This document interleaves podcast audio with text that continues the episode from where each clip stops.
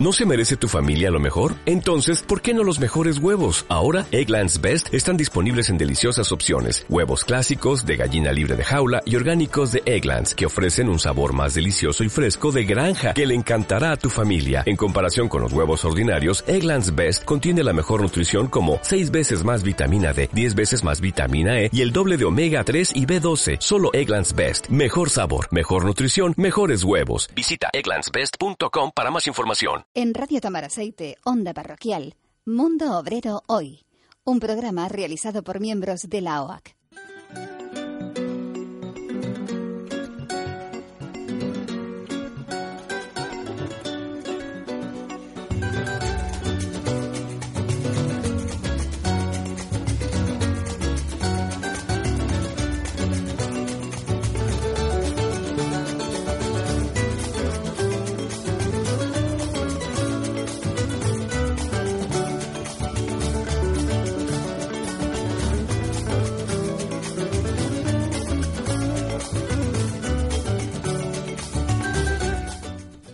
Saludos cordiales, queridos oyentes de Radio Tamaraceite Onda Parroquial. Una semana más para compartir con ustedes la realidad del mundo obrero hoy. Mundo obrero que sigue existiendo. Una realidad que viven los trabajadores y las trabajadoras y sus familias. Si miramos a nuestro alrededor, podemos ver de forma casi inmediata qué situación viven miles de personas.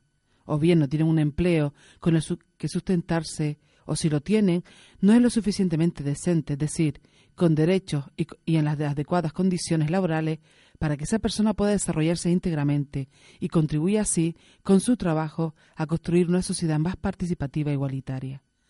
Porque cuando cada uno de nosotros tiene un trabajo, a través de él genera una dinámica creadora y creativa. No es una simple producción, como muchos nos hacen creer, sino una creación, porque a través del trabajo humano nosotros ampliamos la tarea creadora que Dios comenzó.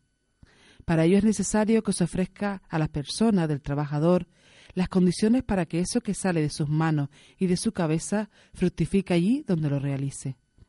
Estos pequeños gestos creadores, junto con otros pequeños gestos creadores por más personas, es la energía que se necesita para mover el mundo, quitándole así el puesto al poderoso caballero don Dinero. Pero no basta solo con ese gesto creativo. Es imprescindible que todo lo que elaboremos esté precedido por la fuerza del amor, que es lo que marca la diferencia. Por eso urge que la lucha por un empleo digno, la lucha para que haya paro cero, la lucha por la justicia. Solo así podremos recuperar la maltrecha dignidad humana, y no solo para nosotros, sino para todas las personas, para todos los obreros. Nosotros, como Hermandad Obrera de Acción Católica, apostamos decididamente por cambiar este mundo que esclaviza, que explota, que ningunea a los trabajadores. Este mundo que condena a las familias a mendigar lo que por justicia les debido, pero de lo que otros han apoderado para beneficio personal o partidista. Nosotros no podemos ser indiferentes ante la injusticia, ante las injusticias. No podemos mirar para otro lado mientras millones de personas no tienen lo esencial para vivir y para vivir dignamente. Como militantes obreros cristianos, no podemos dejar a la suerte a nuestros hermanos de trabajo, a nuestros hermanos de clase obrera. Somos parte de ella, para lo bueno y para lo malo. Queremos correr su misma suerte, sin dejar de luchar para restablecer el orden que Dios quiere. Los últimos serán los primeros.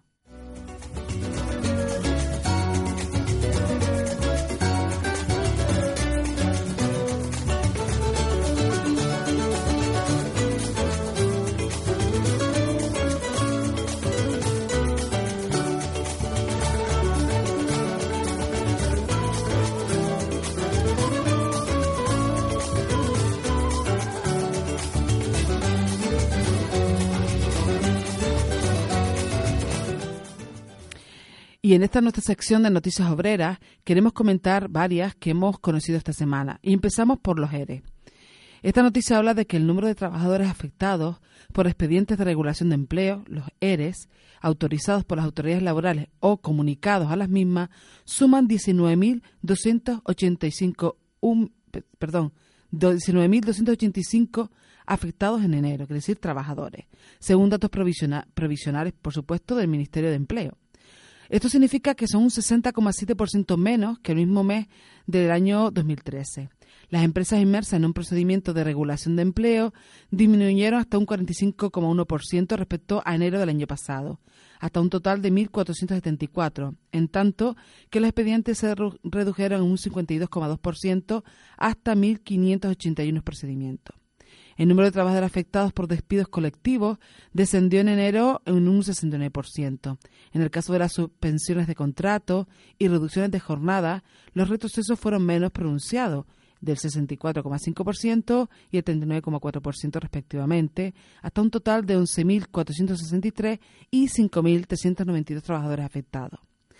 De esos 19.285 trabajadores que afectados por los ERE en enero, dos de cada tres se vieron envueltos en un procedimiento por causas económicas. Y dentro de este apartado, los procesos en los que las empresas alegaron pérdidas actuales afectaron a más de 7.000 trabajadores, mientras que la disminución del nivel de ingresos o de las ventas afectó a más de 2.700 empleados. La previsión de pérdidas utilizada por las empresas para justificar un ERE afectó a unos 74 trabajadores. Por otro lado, los trabajadores afectados por ERE de causas técnicas sumaron 108 en enero. Los afectados por causas organizativas fueron más de 1.400 y los de producción ascendieron a casi 4.800 y los de fuerza mayor a 149. La principal novedad introducida en la reforma de mercado de trabajo en relación a los ERE era la eliminación de la autorización administrativa anteriormente exigida para proceder a la realización de despidos colectivos o de medidas de suspensión de contrato o reducción de jornada por parte del empresario. No obstante, la nueva regulación mantiene la necesidad de que se realice un periodo de consulta con los representantes de los trabajadores, al tiempo que se establece la intervención de la autoridad laboral para garantizar la, efectiva, perdón, la efectividad de dicho periodo de consulta, pero sin tener este carácter decisorio. La decisión última será pues la del empresario y como en el caso de los despidos individuales, si no se está de acuerdo, los trabajadores tendrán que impugnarla por la vía judicial. La mayor parte de los trabajadores afectados por ERES autorizados comunicados en enero provenían de la industria, que eran más de 8.800 trabajadores, también de los servicios, cuyos trabajadores afectados ascendieron a más de 7.800 trabajadores. Y en la construcción los afectados totalizaron más de 2.400 trabajadores. En la agricultura pues llegaron, no llegaron ni a los 140. Por comunidades autónomas, en las que registraron un mayor número de trabajadores inmersos en regulaciones de empleo en enero del 2013, en este caso 2014, perdón, fueron el País Vasco, Andalucía, Galicia y Comunidad Valenciana.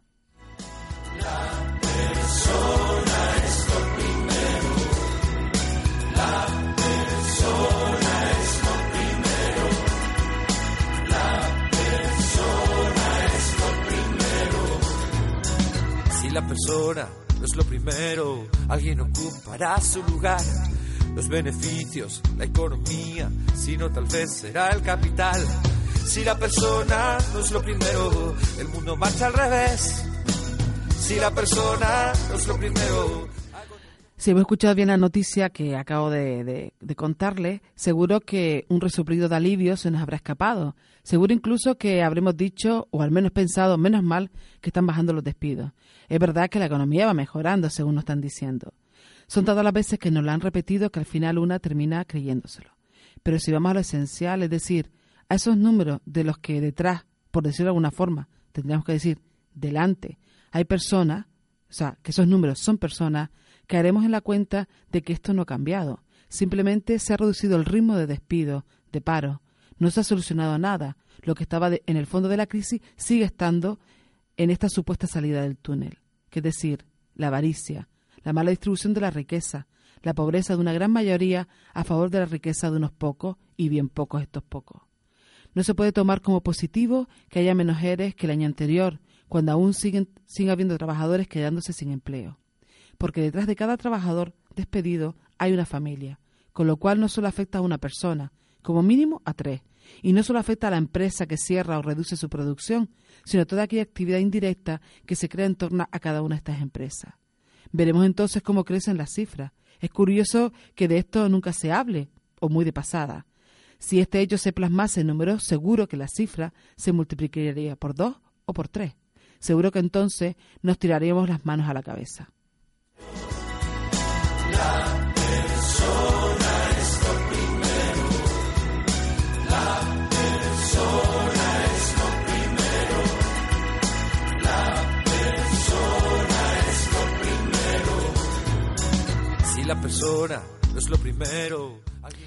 Y como contraste a lo dicho en la anterior noticia, la que estaba hablando de los ERE, eh, el Supremo, el Tribunal Supremo, ha considerado no ajustado a derecho el expediente de regulación de empleo aprobado por, eh, por Telemadrid en el 2013. Esto supone obligar al ente a abonar una mayor indemnización a los 861 trabajadores despedidos, pero no ha calificado de nulo su despido, lo que habría obligado a remitir a los trabajadores. El alto tribunal ha ratificado así, en una decisión adoptada por mayoría, la sentencia del Tribunal Superior de Justicia de Madrid, que en, abril de 2013 estimó parcialmente la demanda interpuesta por UGT, Comisiones y CGT contra el ERE en Telemadrid, pero no decidió la anulación del mismo. De este modo, la cuantía de las indemnizaciones por despido improcedente se elevarán a 45 días por año en la mayoría de los casos de los despedidos, aunque también se estimará en algunos de ellos en 33 días. El Tribunal Supremo ha revisado esta mañana, en deliberación a puerta cerrada, los recursos presentados contra el fallo del Tribunal Superior de Justicia de Madrid, que dictó que la decisión extintiva del ente público no se ajustó a derecho. La sentencia confirmada esta semana, de la dictada en abril de 2013 por el Tribunal Superior de Justicia de Madrid, consideraba que la decisión extintiva del ente público no se ajustaba al derecho al no haberse acreditado la causa legal que se adujo para calificar de procedente los despidos, con lo que se estimó parcialmente la demanda interpuesta por los eh, sindicatos antes mencionados. El Tribunal Superior de Justicia consideraba que la situación de pérdida del ente había resultado probada, pero indicaba que resulta evidente que una situación económica negativa no basta para justificar los despidos de 861 trabajadores de una plantilla total de 1.161. El fallo agregaba que como planeamiento estratégico y decisión empresarial sería factible que Telemadrid hiciese una revisión general de la contabilidad y del sistema de producción debido a la menor asignación presupuestaria recibida. No obstante, puntualizaba que esta menor dotación presupuestaria no constituye una causa de extinción de despido colectivo para así eludir las consecuencias legales que dicha decisión se derivan. La portavoz del Comité de Empresa de Telemadrid ha asegurado hoy que la lucha de los trabajadores despedidos por un ERE en el ente público de Telemadrid no acaba aquí, tras rechazar el Supremo los recursos de trabajadores y empresas sobre el despido colectivo.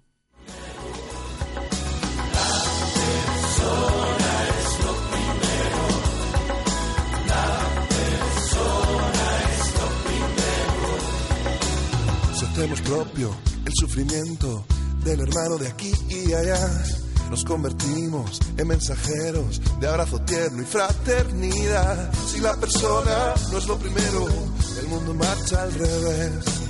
Quien llora y sufre irá primero, dale la vuelta otra vez.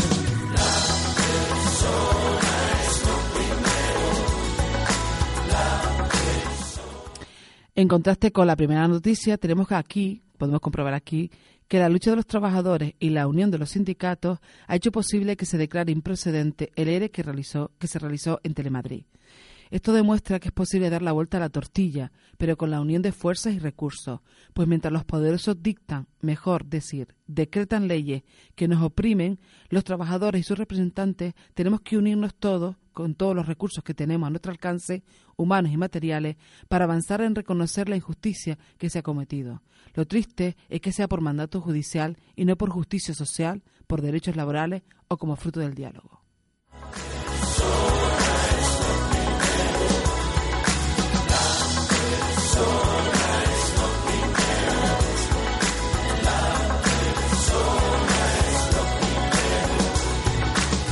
Construimos un mundo nuevo, poniendo al centro la humanidad. Un sueño nuevo irá naciendo, creando todos comunidad. Si la persona no es lo primero, el mundo marcha al revés. Y como han dicho los trabajadores de Madrid, la lucha continúa. Y de igual forma se expresan así las siete mujeres de la aldea que el pasado mes de noviembre protagonizaron una huelga de hambre ante la sede del gobierno autónomo para reclamar los compromisos con el sector del tomate. Pues hemos sabido que esta semana que estas siete mujeres, estas siete agricultoras de la aldea, han denunciado ante los medios que el acuerdo firmado con el consejero de Agricultura aún no se ha cumplido. De este modo, estas mujeres desmienten el anuncio realizado por el consejero la pasada semana, en el que afirmaba que con el pago efectuado de dos millones de euros ya ha cumplido con lo establecido en el acuerdo. Pero no solo no se ha cumplido lo pactado en lo referente a la deuda pendiente de 9,35 millones de euros, sino que tampoco se ha llevado a cabo dentro del plazo en el que el propio consejero se comprometió con ella. La reivindicación de las siete mujeres en lucha no solo exigía solucionar el presente que tiene ahogado al sector del tomate, nos referimos, sino garantizar el futuro a las miles de familias que viven del tomate de exportación en Canarias. En este sentido, igual de importante que el pago de la deuda, se acordó mantener reuniones para abordar el futuro inmediato con todos los agentes implicados, por lo que se quedó en que el consejero las convocaría en breve. Cuatro meses después no se ha mantenido ningún encuentro para garantizar el futuro de esta actividad agrícola. En el momento del acuerdo, las mujeres le propusieron al consejero vincular las ayudas al empleo, lo que repercutiría de manera positiva en el sector que precisa más mano de obra por superficie y aprovechando así la revisión del POSEI que estaba en marcha en ese mismo momento. Tras conocer la paralización de la modificación del POSEI anunciada por el comisario de Agricultura, ante la insistencia de algunos sectores para la ejecución de un estudio de impacto previo sobre las medidas, las mujeres de la aldea han manifestado su indignación ante ello. Y se pregunta que cómo es posible que algunos políticos canarios muestren su satisfacción por la paralización del POSEI más social que han tenido a lo largo de su historia. Además dicen que le gustaría saber a qué sector se refieren, porque entre las propuestas que figuran en el documento al que han tenido acceso, nunca antes en la historia del POSEI estas habían contado con un marcado carácter social, vinculando las ayudas a la tan necesaria creación de empleo o a premiar la incorporación de los jóvenes al sector agrario, entre otras medidas. Tras analizar el documento en su totalidad, estas mujeres, sin comprender quién puede afectar negativamente estas propuestas a Canarias, cuando el empleo, el desempleo, perdón, sigue siendo el principal problema que afecta a las familias de nuestras islas. Con este proceder dicen que se temen mucho que, como le han demostrado hasta la fecha, a este gobierno y a algunos representantes políticos no les preocupa la desaparición de los casi 15.000 personas que trabajan en el tomate y que mantienen a miles de familias en Canarias. Además añaden que mientras no se cumpla con lo acordado, no se dejarán en su reivindicación. Y dicen, vamos a seguir luchando por lo que es de justicia, lo que genera empleo, economía, divisa, mantiene pueblo, respeta el medio ambiente y ha demostrado en esta crisis su fortaleza, pese a quien pese. Y añaden, nuestra dignidad está por encima de todos los incumplimientos y despropósitos de quienes dicen representarnos y velar por nuestro bienestar.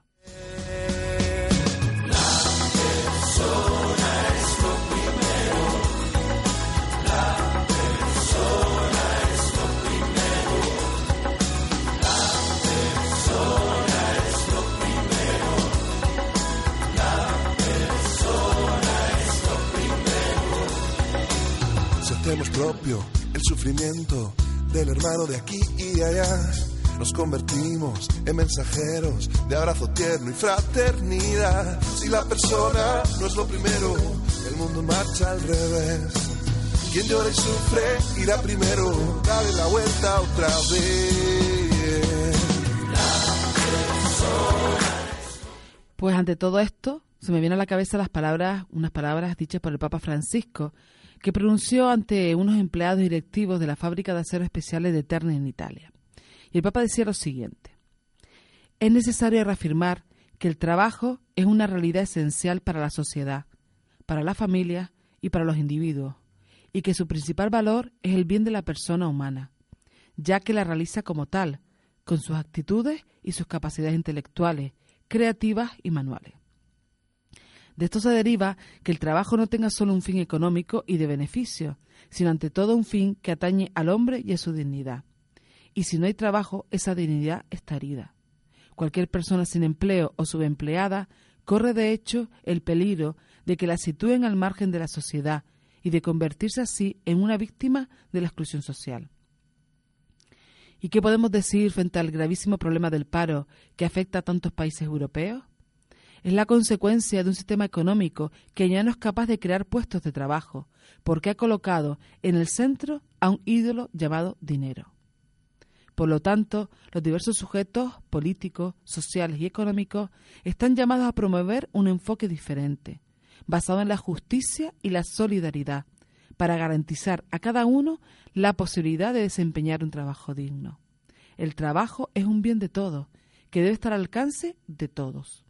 Hay que abordar esta fase de grave dificultad y de desempleo con las herramientas de la creatividad y la solidaridad.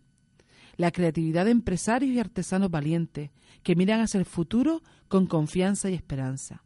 Y la solidaridad entre todos los miembros de la sociedad que renuncian a algo y adoptan un estilo de vida más sobrio para ayudar a aquellos que pasan necesidades. Este gran reto interpela a toda la comunidad cristiana. El primer compromiso es siempre el de revivar las raíces de la fe y la adhesión a Jesucristo. Este es el principio rector de las decisiones de un cristiano, la fe. La fe mueve montañas. La fe cristiana es capaz de enriquecer a la sociedad a través de la carga de fraternidad que lleva en sí misma. No os dejéis nunca en esperar un futuro mejor. No os dejéis atrapar por el vórtice del pesimismo. Si cada uno aporta lo que le corresponde, si todos ponen en el centro a la persona humana con su dignidad, si se consolidan la solidaridad y la compartición fraternal, inspiradas en el Evangelio, se podrá salir del marasmo de una época económica y laboral dura y difícil.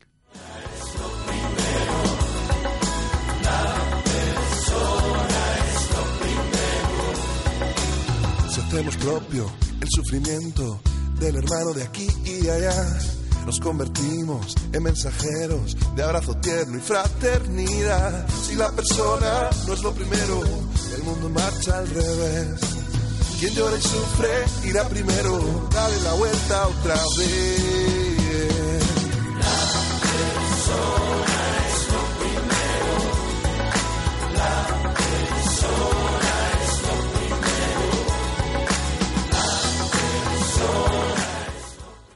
Y nos sigue diciendo el Papa Francisco en su exhortación apostólica Evangelii Gaudium, la alegría del Evangelio.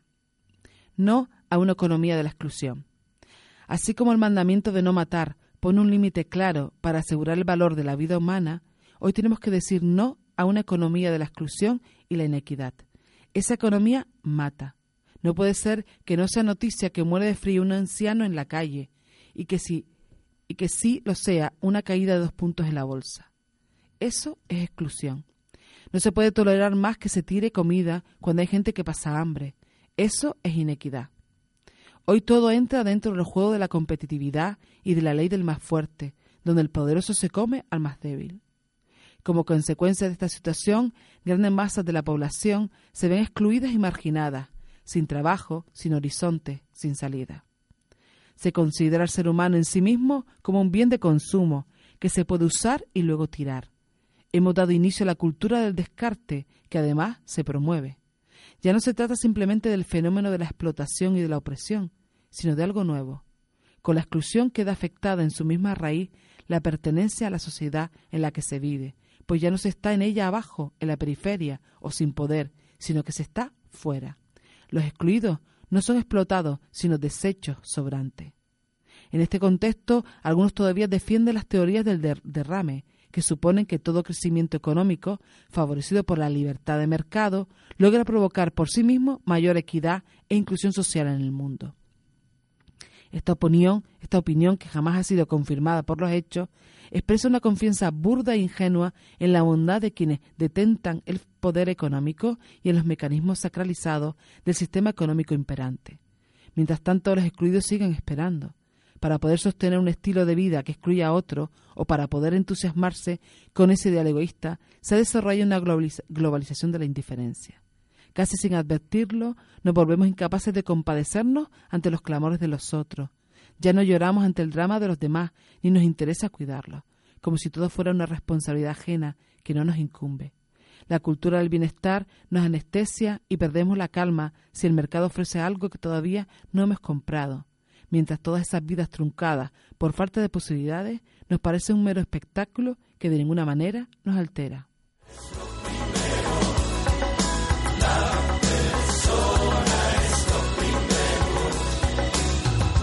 propio el sufrimiento del hermano de aquí. No a la idolatría del dinero. Una de las causas de esta situación se encuentra en la relación que hemos establecido con el dinero, ya que aceptamos pacíficamente su predominio sobre nosotros y nuestras sociedades. La crisis financiera que atravesamos nos hace olvidar que en su origen hay una profunda crisis antropológica, la negación de la primacía del ser humano. Hemos creado nuevos ídolos, La adoración del antiguo becerro de oro ha encontrado una versión nueva y despiadada en el fetichismo del dinero y en la dictadura de la economía sin un rostro y sin un objetivo verdaderamente humano. La crisis mundial que afecta a las finanzas y a la economía pone de manifiesto sus desequilibrios y sobre todo la grave carencia de su orientación antropológica que reduce al ser humano a una sola de sus necesidades, el consumo. Mientras las ganancias de unos pocos crecen exponencialmente, las de la mayoría se quedan cada vez más lejos del bienestar de esa minoría feliz. Este desequilibrio proviene de ideologías que defienden la autonomía absoluta de los mercados y la especulación financiera. De ahí que nieguen el derecho de control de los estados, encargados de velar por el bien común. Se instaura una nueva tiranía invisible, a veces virtual, que impone de forma unilateral e implacable sus leyes y sus reglas. Además, la deuda y sus intereses alejan a los países de las posibilidades viables de su economía y a los ciudadanos de su poder adquisitivo real. A todo ello se añade una corrupción ramificada y una evasión fiscal egoísta que han asumido dimensiones mundiales. El afán de poder y de tener no conoce límite en este sistema que tiende a fagocitarlo todo en orden a acrecentar beneficios, cualquier cosa que sea frágil como el medio ambiente queda indefensa ante los intereses del mercado divinizado, convertidos en regla absoluta. Los beneficios, la economía, sino tal vez será el capital. Si la persona no es lo primero, el mundo marcha al revés. Si la persona no es lo primero, algo tendremos que hacer no a un dinero que gobierna en lugar de servir. Tras esta actitud se esconde el rechazo de la ética y el rechazo a Dios. La ética suele ser mirada con cierto desprecio burlón. Se considera contraproducente, demasiado humana, porque relativiza el dinero y el poder. Se la siente como una amenaza, pues condena la manipulación y la degradación de la persona. En definitiva, la ética lleva a un Dios que espera una respuesta comprometida que está fuera de las categorías del mercado. Para esta, si son absolutizadas, Dios es incontrolable, inmanejable, incluso peligroso, por llamar al ser humano a su plena realización y a la independencia de cualquier tipo de esclavitud. La ética, una ética no ideologizada, permite crear un equilibrio y un orden social más humano. En ese sentido, animo a los expertos financieros y a los gobernantes de los países a considerar las palabras de un sabio de la antigüedad. No compartir con los pobres los propios bienes es robarles y quitarles la vida, no son nuestros los bienes que tenemos, sino suyos. Una reforma financiera que no ignore la ética requeriría un cambio de actitud enérgico por parte de los dirigentes políticos, a quienes exhorta a afrontar este reto con determinación y visión de futuro, sin ignorar, por supuesto, la especificidad de cada contexto. El dinero debe servir y no gobernar. El Papa ama a todos, ricos y pobres, pero tiene la obligación, en nombre de Cristo, de recordar que los ricos deben ayudar a los pobres, respetarlos y promocionarlos. Os exhorto a la solidaridad desinteresada y a una vuelta de la economía y la finanza a una ética en favor del ser humano.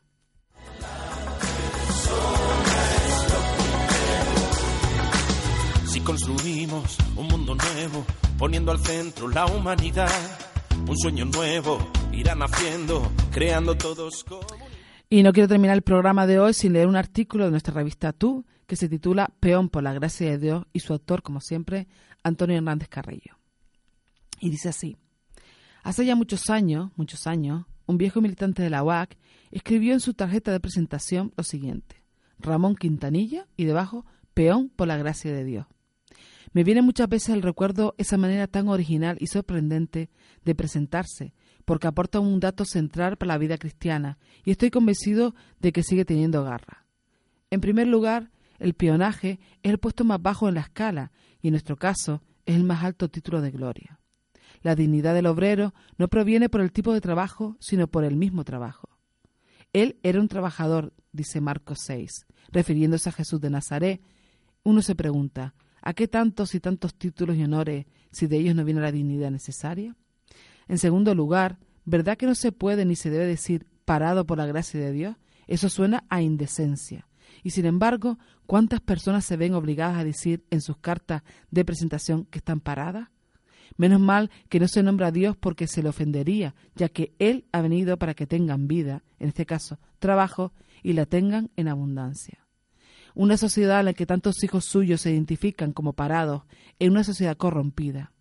Con limosna se puede arreglar la dignidad del trabajador. En tercer lugar, la tarjeta de presentación no dice que sea peón por sus méritos propios, sino por la gracia de Dios. ¿Cuánta profundidad cristiana contiene esta afirmación? La gracia de Dios es el centro de lo más pequeño y grande. Principalmente, peón por la gracia de Dios es una concreción acertadísima de la lectura de Filipenses. Tengan en cuenta, pues, los mismos sentimientos que corresponden a quienes están unidos a Cristo Jesús, el cual, siendo de condición divina, no consideró como presa codiciable el ser igual a Dios. Al contrario, se despojó de su grandeza, tomó la condición de esclavo, la dignidad obrera y el trabajo por delante de todo.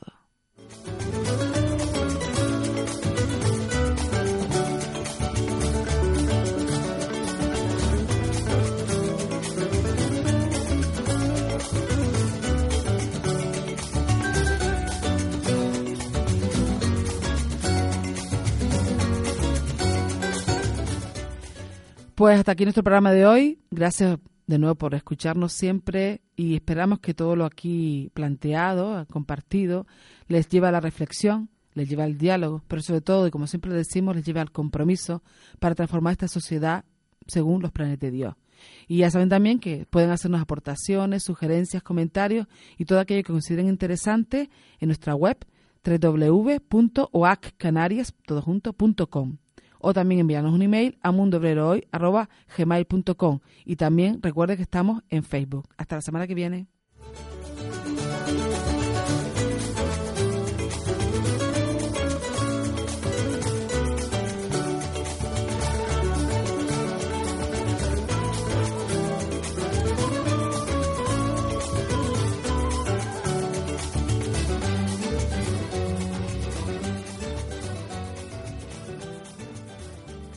¿Te preocupas por tu familia? Entonces, ¿por qué darles solo huevos ordinarios cuando pueden disfrutar de lo mejor? Eggland's Best, los únicos huevos con ese delicioso sabor fresco de granja, además de la mejor nutrición, como 6 veces más vitamina D, 10 veces más vitamina E y 25% menos de grasa saturada que los huevos regulares, además de muchos otros nutrientes importantes. Así que, dales los mejores huevos. Eggland's Best, mejor sabor, mejor nutrición, mejores huevos.